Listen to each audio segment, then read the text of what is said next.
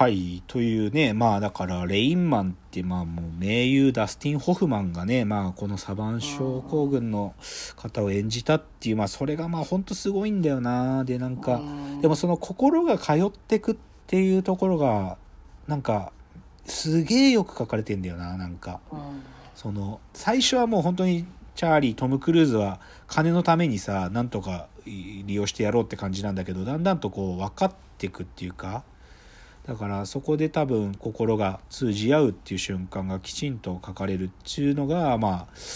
この映画のすごいとこだと思うんだけどね。ううん。んでねでまあこでここまではさどちらかというとそういうふうに少ししなんていうか特別な病気とかもともと生まれ持ったものからコミュニケーションが少し不具合がある方たちっていう方たちの話だったじゃない？うん。でこっからちょっと先でうん。そうちそうそういうの話とはちょっと違う角度で逆に才能がありすぎるがゆえにコミュニケーションが不具合を起こすっていう作品をちょっとここからいくつか。はい。でだからつまり天才たちとが起こしてしまうコミュニケーションの不具合っていう話にしたいんだけどうん。まず一つ目はグッドウィルハンティングね。グッドウィルハンティング見たことあります、はい。まあありますあります。まあ、グッドウィル・ハンティング、まあ、副題を旅立ちって言いますけど1997年の話ですよね、まあ、マット・デーモンがなその名を挙げた作品だけどうん。これもまたいい作品なんだよな。まあすごく簡単に言っちゃうとなんか大学で清掃員のバイトしてるのがマット・デーモンなんだけどうん。実はこいつ大学別に学生でもないんだけどめちゃくちゃ頭良くってうん。そのある数学の先生の授業ですげえ難しい問題を先生が黒板に書いてこれやだ解けるやついるかとか言うんだけど誰もできなくってだけどそれをなんか誰かが解いてるんだよね でうん。誰だ誰だって見るとマットデーモン。清掃員だったマットデーモンが解いちゃってたんだよね。うん。でそれをまあそのだから数学の教授の先生がそのまあウィルウィル・ハンティングっていうんだけどそのマット・デーモンがすげえってやつだって気づいてなんかでもだけどマット・デーモンはこうちょっと素行が悪いというか鑑別書とかも入ったりしてるようなまあ不良だったんだよね。でなんかお前せっかくそんな才能があるんだからとか言ってでなんかもうちょっとこう落ち着かせるためにまあ友達のえーっとなんだっけなショーン・マグワイアか。えっ、と、まあ、どっちかというと、心理ケアとかをするよう、カウンセリングのプロの先生が大学の同僚でいて、それがまあ、ロビン・ウィリアムズがやってんだよね。で、うんで、それで、まあ、そのマット・デーモンはロビン・ウィリアムズと対話していく中で、なんていうかその、すさんだ心と、自分が別にそんな、天才だからどうだとか、そういう話は自分にとっては重要じゃなくて、で逆にロビン・ウィリアムズの方もある意味自分はある、まあ、妻を病気で亡くしていたその孤独ってことをある意味マット・デーモンと一緒にそのお互いの孤独っていう気持ちをこうお互いがこう埋め合っていくっつうかね。うんそういう心の交流っていう話でだからなんか数学の難問が解ける天才だからっつってなんか人間と心が通じ合ってるかっていうとそうじゃなくてそれを通じ合うためにはまあなんか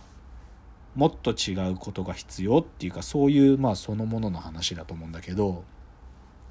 まあグッドイラまあでもこれはもう最高の名作ですよね。でまあ僕が残念だなって思うのはこのこのグッドウィル・ハンティングでもうこのマット・デーモンの良き理解者だったロビン・ウィリアムズさんはさっきのレナードの朝のお医者さん役もやってたわけだけど、まあ、実際ロビン・ウィリアムズ自身はある意味自分なんか心の病気になってしまって、まあ自分でちょっと命を絶つってことをしちゃったっていう、うん、あの橋の上から飛び降り自殺しちゃったんだけど。あまあちょっとそういうのはちょっと悲しいなと思うんだけどでもなんかでもまあまあなんていうか彼のでもこう役者としての素晴らしい演技が見れる、まあ、名作ですよという感じ、ででもう同じように天才だからそうなんかこう陥っちゃうみたいな話っていうのは他にもあってうん。まあもう一つ代表的だと思うのはビューティフルマインドね。知ってます？えこれずずっと架空の友達とああ話してそうそうそうそう架空の友達そうそうそう。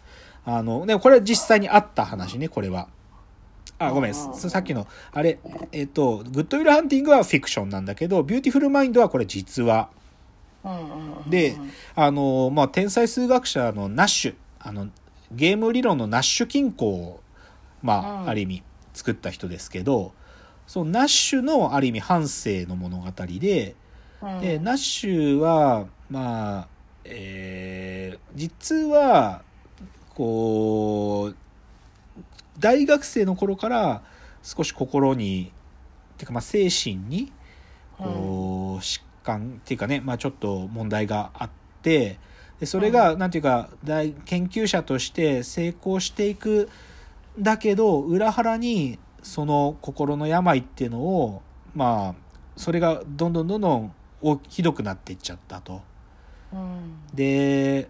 一時はねもう研究すらできない。で家族にも相当辛い思いをさせるところまで行っちゃうんだけどでもなんかだんだんとこう心の平穏が戻ってきて毎日プリンストン大学に図書館には行くようになっておじいちゃんにもなってからだけどね。うんある程度のおじいちゃんになってもでもプリンストンに毎日通うじいさんがいてってみたいな。ナッシュが偉大な学者ってことを誰も知らない学生たちも知らないんだけど毎日図書館に通うじいさんがいてである時そのじいさんに学生が質問するとなんかめちゃくちゃ頭よくってでその図書館でのナッシュの授業が始まったりするみたいなそういうことが描かれる。で最後は、まあ、ナッシュはあのノーベル賞ノーベル経済学賞を取るのでそれがラストシーンで差し込まれるけど、まあナッシュと、まあ、その家族と、まあ、あとはナッシュのなんていうかな心のなんか平穏を取り戻した後生まれていった絆みたいな。でも実際そのげ幻覚が見え続けちゃうんだよね。お友達っていうか。そうそうそうそう。あれがでも最後のノーベル賞を取った時にもいるんだよね。だけどそれとうまく付き合うんだよねその幻覚と最後は。だそういう話でまあ別にこれはナッシュが天才だから発現した病だとは言わないけどでもでも途中ナッシュがこう秘密のねスパイとしての任務を与えられてひたすらに手紙を送るんだよね。あのうん。新聞に今日もどこかに暗号のメッセージが隠されているからっつって暗号を解いてそれをポストでその送るっていうね。でポストには山のように手紙があるんってどっちかというとやっぱりナッシュがそういう天才の数学者だからそういう行動になっちゃったっていうことだとは思うんだけどね。でもこれ幻幻想だって最後に明かされるじゃないですか。途中までわかんないいやわかかんない。そうそう。めちゃめちゃ怖かった。あまあそうね。だからまあちょあそこは作品的なカタルシスでうわっってねえっうんってなるけどね。だから少し怖い部分もあるんだけどでもまあでもナッシュって人が幸せに生きたんだなって僕はねだから一番好きなシーンはさあのこれれアメリカのカルチャーなんだけどまあイギリスでもそうなんだけど先生たちがあの、うん。ある偉大な学者がに敬意を表す時に、先生たちが持ってる万年筆をその先生のテーブルの上にを差し出してプレゼントするっていう習慣があるのね。例えばある学者がノーベル賞を取ったって時にはだからプリンス,、うん。プリンストンでこれもう今も残るんだけどその先生たちだけが入れるカフェテリアがあってそこで食事をしてて、ノーベル賞を取ったっていう知らせが来るとその受賞した先生のところにもう先生たちがもうみんなでペンを置いていくんだよね。万年筆を。でこのナッシュも自分がプリンストンでカフェテリアで食ってる時にノーベル賞を取ったっていうノーベル委員会のノーベル財団のやつらが報告に来るんだよ。でそれで、こ今年の経済学賞はあなたですっていうふうに報告をすると先生たちがバッ教授たちが全部立ち上がって万年筆をナッシュの机の上に置いていくっていうのはなんかかっこいいシーンつうか。へうん、ーそれはなんか学者の中でのなんか昔からあるカルチャーというかそういうのがあるんだけどそれがまあある意味ナッシュがこう少し報われたかなみたいなシーンとして描かれるのはいいとこだよね。だからこれラッセルクは悪童ラッセル・クロウが演じてるんだけど でも上手だったよね。なんか若い頃から年寄りまで、うん、これは素晴らしい、ね、あやっと最後の一つにたどり着きました。あはい。じゃあ最後はねこれがね、はい。まあ、ちょっと今日手元に本もあるんだけど最後は「ボビー・フィッシャーを探して」っていう映画があります。知らないっす。知らないですか？はい。これはね実話なんですよこれは実話でこれはね映画自体は1993年。はい。で